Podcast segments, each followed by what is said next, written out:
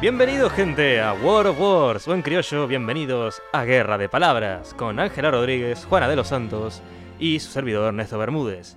Somos estudiantes de lingüística y venimos a divulgar sobre temas relacionados con el lenguaje, con la producción y postproducción de nuestra queridísima est- estratega Antonella Moschetti. En el campo de guerra este viernes hablaremos del lenguaje informal en medios y en particularmente en Internet. Empezaremos esta guerra debatiendo, ¿es lo mismo la interacción online que la interacción cara a cara? Chan chan chan. ¿No han notado de que cuando escriben por WhatsApp es parecido a lo que decimos oralmente? ¿Qué les parece? Juana, Yo creo que todos nos hemos preguntado eso, todos nos los hemos cuestionado en algún punto, porque ¿quién no usa las redes sociales o WhatsApp? Y, y sí, o sea, se pasan los rasgos de la oralidad a la escritura, eh, lo hacemos nosotros, lo hacen nuestros amigos, nuestros vecinos.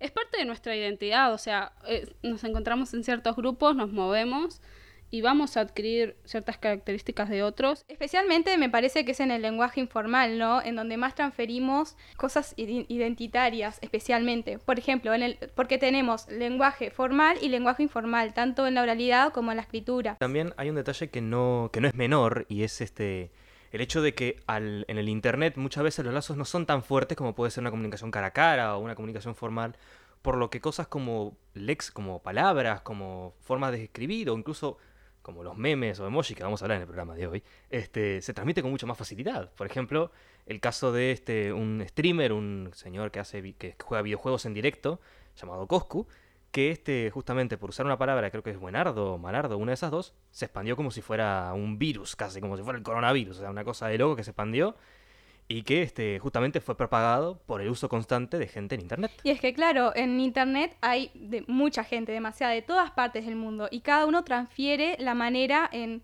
cómo habla, porque también eh, cosas como WhatsApp, Twitter, Instagram, son redes sociales y en las redes sociales todo se propaga mucho más rápido. Y eh, tenemos cosas como los hashtags, tenemos cosas como las menciones. Hay un estudio que se hizo que se demostró que cuando la gente usaba hashtags, Hablaban más, más Para, formal. ¿qué es, un, ¿qué es un hashtag? Porque yo soy medio viejo. ¿Qué, qué cono es un hashtag? ¿Qué se, puede, ¿Qué se puede decir de que sea un hashtag? Bueno, un hashtag es, por ejemplo, cuando estamos en Twitter y ponemos tipo el, el signito ese de numeral que usamos por teléfono y El ponemos, por ejemplo, elecciones nacionales o ponemos, no sé, algo, Para algún temas tema en personas. común. Bien. Ahí tendemos a hablar un poco más formal, Porque sabemos que las personas que nos van a leer van a ser muchos más que, nos- que nuestro grupo. claro, con nuestro grupo íntimo. Y cuando mencionamos a alguien, o sea, ponemos el arrobita, por ejemplo, en, en Twitter. Sí, es como si tuviéramos una bueno, conversación. Claro, mencionamos y nos estamos refiriendo a una persona en particular, entonces tendemos a usar un lenguaje tipo más informal, un lenguaje menos cuidado. A pesar de que a- mediante las redes sociales como WhatsApp, bueno, si tenemos, estamos en un chat con alguien, tendemos a tener un lenguaje mucho más... Bueno, como hablábamos con Angie, puede ser que se, se exija un lenguaje formal en un ámbito como un chat, cuando en realidad... Sí, bueno, más o menos, o sea, la conversación venía a que tenía un problema con un call center, por ejemplo, un pedido me había llegado mal. Entonces, eh, estábamos discutiendo cómo yo le, le intentaba hacer llegar a esa persona que el pedido me había llegado mal y entonces eh, esa persona me contestó, o sea, con un lenguaje más como epistolar, o sea, de carta. Como si y ¿Qué más te, mandó, ¿Qué te formal. mandó, querida Angie? No sé cuánto, no sé cuánto. ¿Qué- No, no, o sea, me mandó, por ejemplo, eh, hola Ángela, em, y después como una plantilla predefinida, no sé si se usará Exacto, así. es como a veces uno siente que le está hablando un robot y no un ser humano. Ha pasado muchas veces, ya sea personalmente, de hablar con, con bueno, el tema de call centers o cuando hacemos pedidos y vemos que parece que un robot nos contesta y creo que cierta parte de, de nuestra comunicación informal a través de redes, bueno, y en persona también, es- son los gestos. Son muy necesarios, o sea, yo ahora mismo siempre estoy eh, gesticulando y estoy moviendo las manos y son cosas muy repetitivas y que hacemos sin darnos cuenta realmente. Y son vitales para la comunicación también. Ahora, Sí. yo tengo una pregunta. ¿Cómo hacemos para este, expresar los gestos en WhatsApp, por ejemplo? Porque no tenemos ahí ningún tipo de manos que podamos mover mientras hablamos por WhatsApp. Y acá es donde entran los emojis. bueno, emojis hay eh, de distinto tipo. Fundamentalmente lo podemos distinguir de dos maneras. Entonces, tenemos los ilustrativos y los emblemáticos. Igual, al principio, o sea, me parece que primero deberíamos explicar que los emojis, eh, primero, ¿para qué sirven los emojis en realidad? A explicar qué son. Los emojis son... Formas de cómo nosotros podemos expresar y canalizar nuestros gestos y nuestras emociones. En realidad, las emociones que transmitimos a través de los emojis pueden ser falsas, porque lo que estamos Es haciendo a través de los emojis, claro, dependiendo del contexto, en la realidad tenemos contexto, tenemos, por ejemplo, pausas y Bueno, tenemos... Ahí entra la pragmática que hablábamos previamente en el capítulo anterior. Que hablábamos en Exacto. el, En, el cap- anterior. en la batalla anterior tenemos que es la lingüística. Si se la perdió, vaya ahora a escucharlo. La tienen Bueno, todas las plataformas. Bueno, eh, entonces lo que hacen los emojis en realidad es transmitir una intención comunicativa que en realidad nosotros oralmente lo hacemos a través del contexto o a través de las pausas. Pero cuando estamos en WhatsApp, por ejemplo, o en un chat o en, no sé, en algún lado donde nos podamos comunicar con alguien, necesitamos de esos emojis para poder decirles, por ejemplo, a la gente, cuando yo le estoy mandando, por ejemplo, un mensaje que puede ser ofensivo o no, eh, si utilizo de repente una carita feliz, le estoy transmitiendo que se enjoda en realidad lo que le estoy diciendo. Y si le estoy tipo transmitiendo, no sé, algo eh, que le estoy diciendo en serio, capaz que no lo utilizaría o utilizaría eh, otro tipo de emoji. Cosas que hacemos nosotros también, ¿no? No es que... Sí, en realidad, incluso los emojis, ahora que lo estoy pensando, eh, no tienen ninguna forma, tipo, ningún significado ya eh. Es convencional como la lengua misma.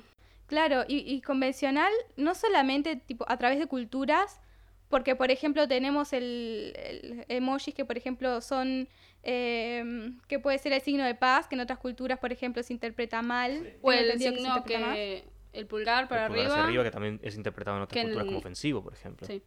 Sí, la interpretación de los gestos puede eh, depender del contexto. Por ejemplo, eh, una vez estaba hablando con Antonella y ella me dijo, o sea, ella me dijo algo. Y yo le mandé el gestito de la mano arriba, o sea, el emoji de la mano arriba. La mano arriba. A media vuelta. Danza Kuduro. Bueno, ta, la cuestión es que ella me agarró y me dijo, che, ¿qué pasó? ¿Estás enojada? Y yo le dije, no, todo bien, ¿por qué? Y entonces me dijo, y porque yo interpretaba que eso era como para mandarme la mierda, porque cada vez que Juana me mandaba eso, yo le mandaba eso a Juana, ya no me acuerdo bien cómo en la situación, lo interpretaba tipo como que mal, como mandándole mierda. Claro, por eso como importante que de- depende del contexto. Personalmente tiendo a pensar que esa persona que me manda ese emoji que Ángela previamente comentó es que no quiere nada o que está enojado y, y ta, Y bueno, pero también depende de la persona, de cómo esa persona se encuentra ese día. Dependen de, de muchísimos factores que hacen que el emoji se vuelva algo más que simplemente un mero gesto puesto en un texto escrito de WhatsApp, ¿no? Más allá de lo cultural. Otra cosa hay que tener en cuenta igual en la utilización de los emojis es en los grupos que nos movemos.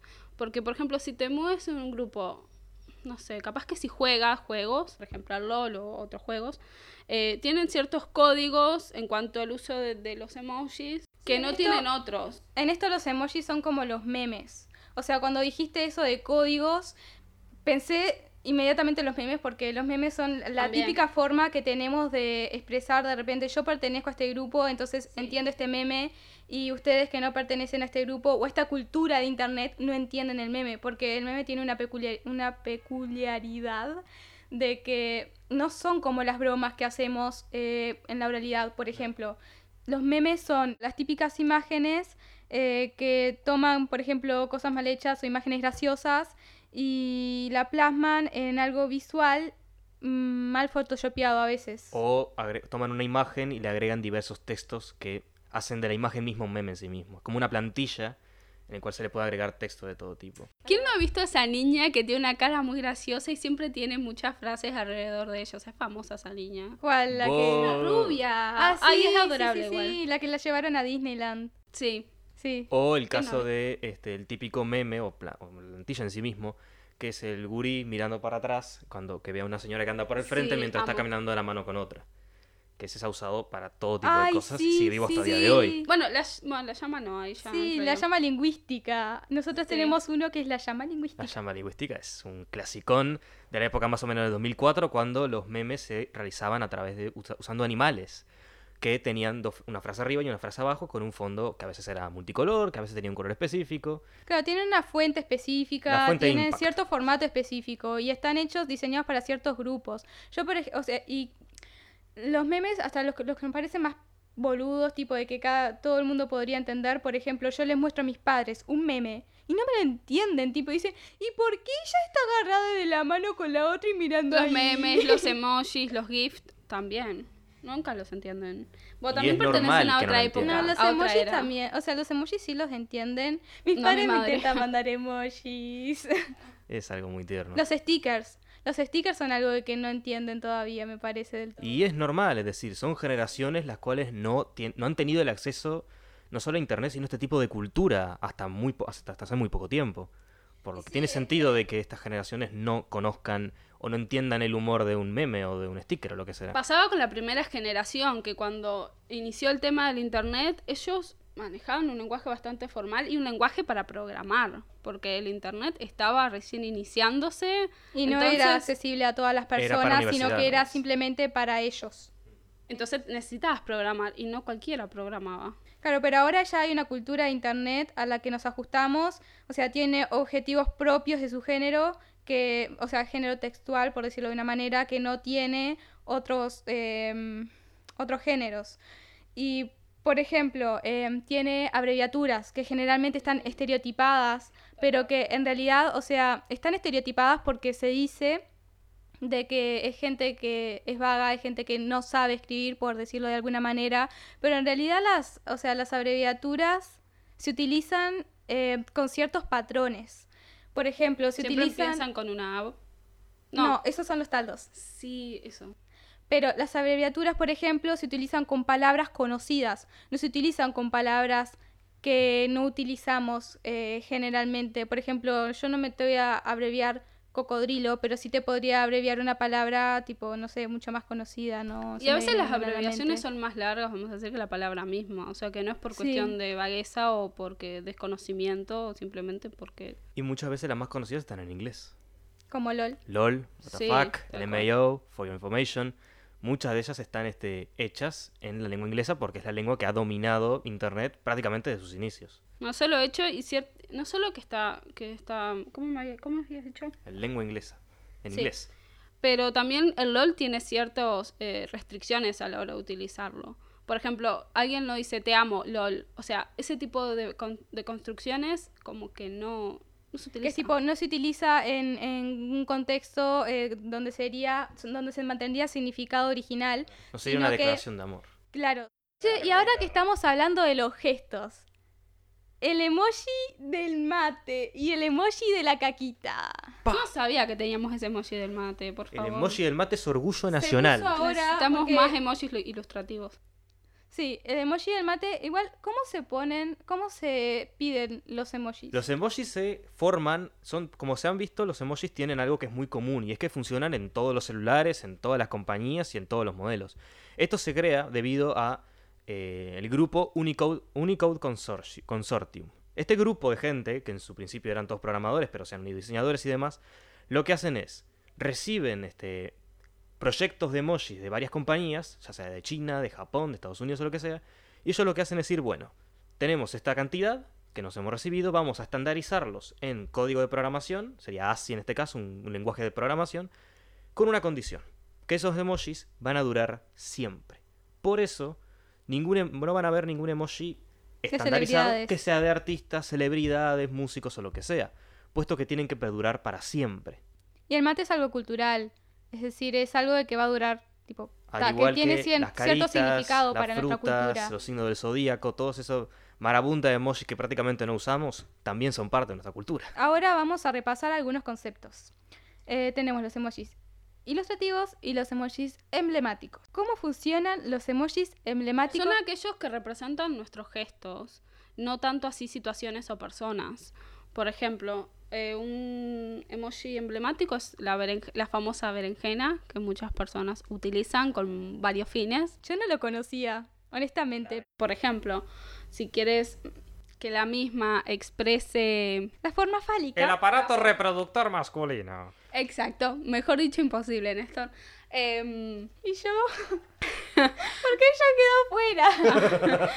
em, no sé, por ejemplo, no ponemos una berenjena, un pepino, una, no sé qué, una banana. un- Una banana, una Somos- Sí, sería como Zanahoria. una ensalada rara si los usáramos todos así combinados. Porque en realidad los emblemáticos tienen una característica que pueden repetirse, la berenjena puede repetirse muchas veces, pero no se puede combinar con otros. Como dijo recién Juana, no se puede combinar con una banana y con un No se puede, hacer una, aguacate, no se puede hacer una ensalada de aparatos reproductores masculinos en forma de emojis. Bueno, volviendo a el emoji del mate y el emoji de la caquita. Se plantea un debate. ¿Tú dices que la caquita sería emblemático porque no se puede combinar tan fácilmente?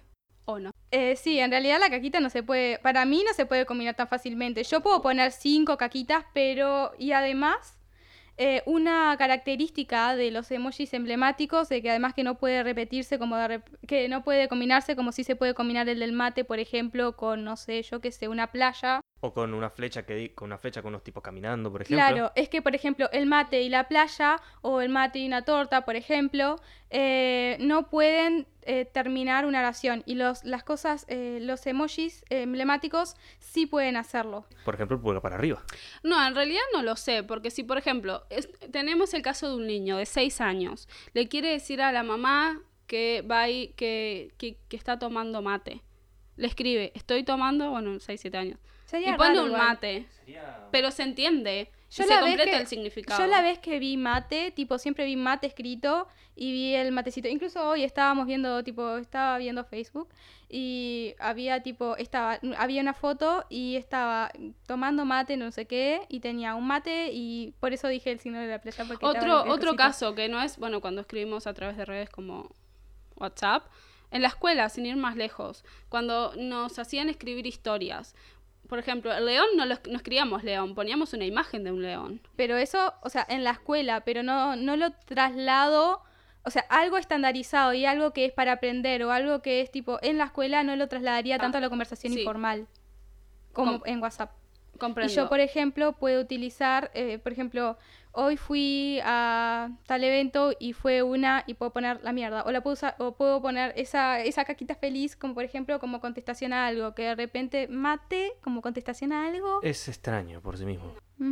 Y, Se mm, plantea la mesa de debate para los, para los eh, radioescuchas de este podcast. ¿Los emojis de la caquita feliz y el mate es emblemático o es ilustrativo? Tengo otro argumento. ¡Chan! Pone las pruebas sobre la mesa. Se arma la batalla. Los emojis emblemáticos se caracterizan, por ejemplo, por ser nombrables. Por ejemplo, tenemos el del thumbs up, que es la manito arriba. Pulgar arriba. Eh, tenemos el del dedito del medio arriba. Y tenemos el de la caquita feliz, que no sé cómo decirlo de otra manera. Pero de repente, o sea, y además, cuando yo, por ejemplo, utilizo, digo, feliz cumpleaños, y le pongo una torta y le pongo yo que sé, otras cositas, no importa que la torta sea de chocolate, sea de vainilla, tenga cinco velas, tengo cuatro velas, pero cuando pongo el emoji de la caquita, por ejemplo, sí importa que la caquita sea marrón y que, o sea, y que tenga la forma de la caquita y no sea, por ejemplo, violeta y no tenga forma de caquita. Entonces por eso lo llevo más al lado de emblemático, o sea, tiene una forma y tiene tas, o sea, tiene ciertos usos. Y que también este, hay una cosa muy importante, un dato que puede ser muy interesante, y es que los emojis en Occidente y en Oriente son distintos. Los emojis en Occidente se centran más en lo que es la boca, porque nosotros Ah, en, en el origen, en el origen lo vemos más, este, vemos la expresividad más centrada en la boca, pero en Japón, cuando fue el- más o menos el auge, por allá de los 90, principios del 2000, se centran más en los ojos, puesto que para ellos los ojos expresan mayor cantidad de emotividad. Un detalle así nomás de, de- de cote- ¿Sabía que los emojis en Occidente y Oriente son totalmente distintos? Aparte, ¿sabías que el origen de la palabra emoji viene de la palabra japonesa kaomoji, que es una palabra japonesa y como las palabras japonesas este, tiene como dos partes, por decirlo de alguna manera. Una que es kao, que significa cara, y otra que es moji, que significa personaje. Ahora que dijiste lo del japonés, eh, me hizo un poco acordar a lo que estábamos hablando de que el internet es algo tipo como muy interconectado Y por más de que tengamos cosas diferentes, siempre llegamos a lo mismo. Por ejemplo, son emoticones. Pero también, eh, así como hay similitudes, o sea, patrones en, en el lenguaje y patrones en, por ejemplo, el uso de los gestos. Y de hecho, que hayan patrones en el lenguaje, el uso de estos es una herramienta para transmitir representaciones mentales que tenemos a la mente tipo de los otros. Es re poderoso lo que tenemos. Y es, este, este tipo de cosas, o sea, las transmitimos de diferente manera.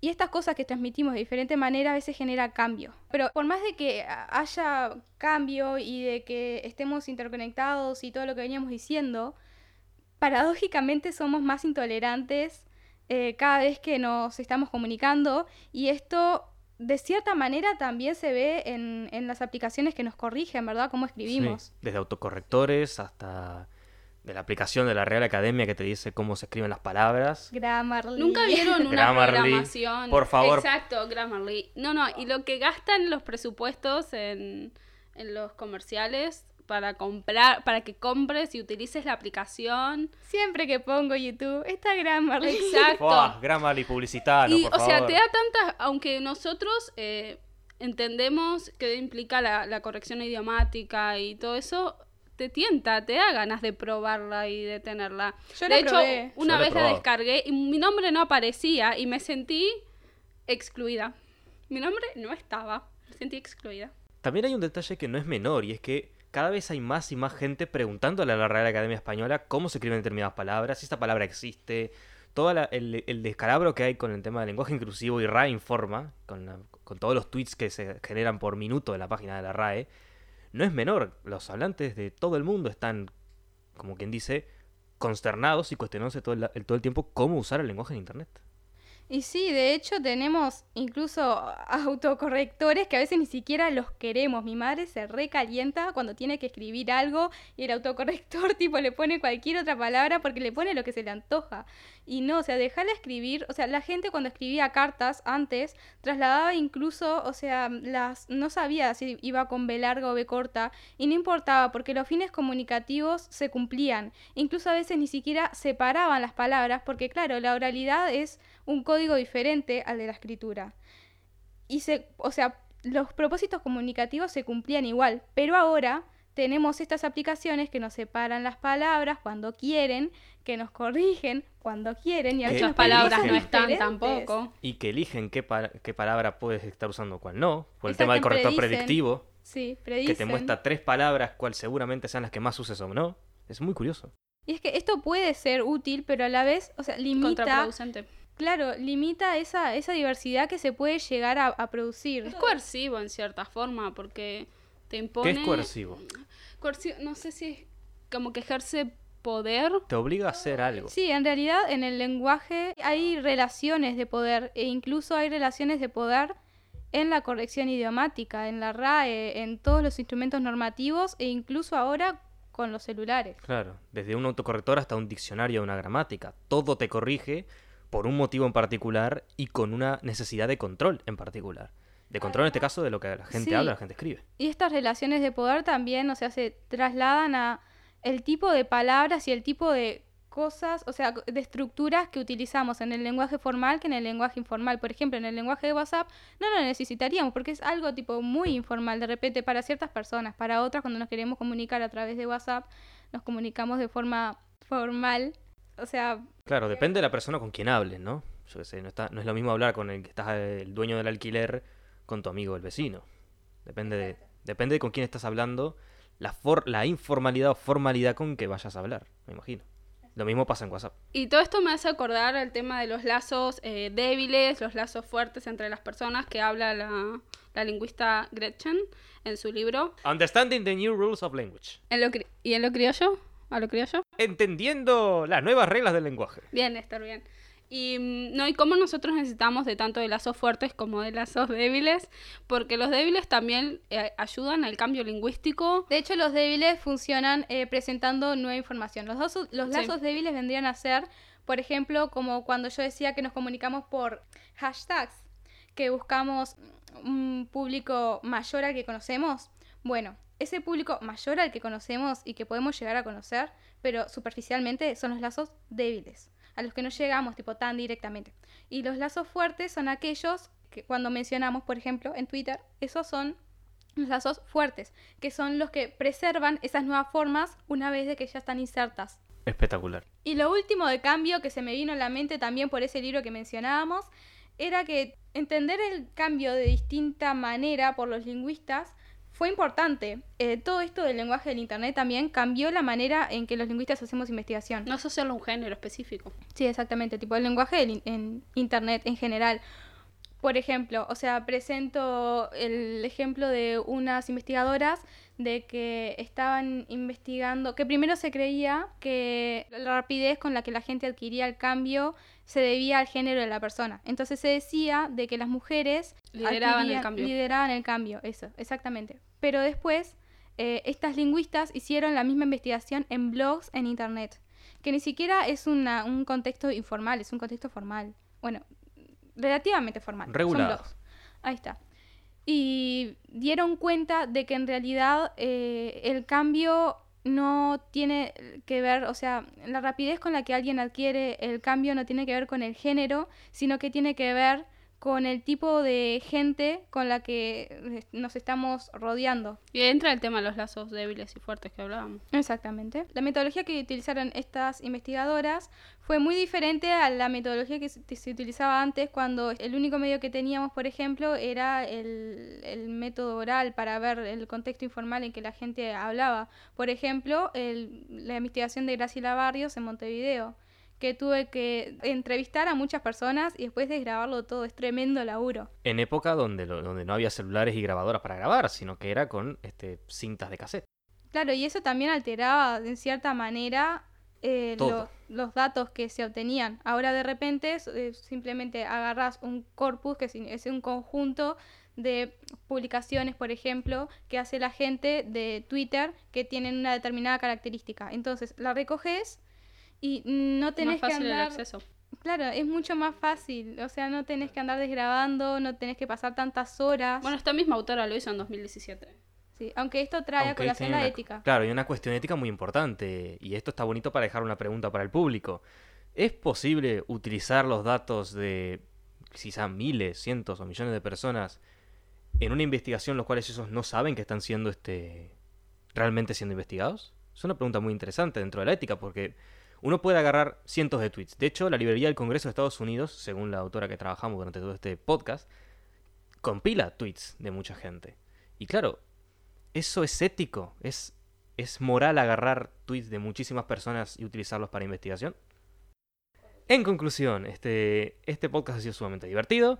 Tenemos, sabemos que ahora Internet no es solo un medio para publicar memes y para publicar emojis, sino que es un este, espacio en donde la gente interactúa, Que tiene una cultura. que tiene una cultura, que tiene generaciones y que sobre todo es un espacio donde la lengua se ve y mucho, en distintos aspectos, no solo en lo escrito propiamente dicho, sino en todo lo que hemos estado hablando ahora, emoticones, emojis, memes, de todo.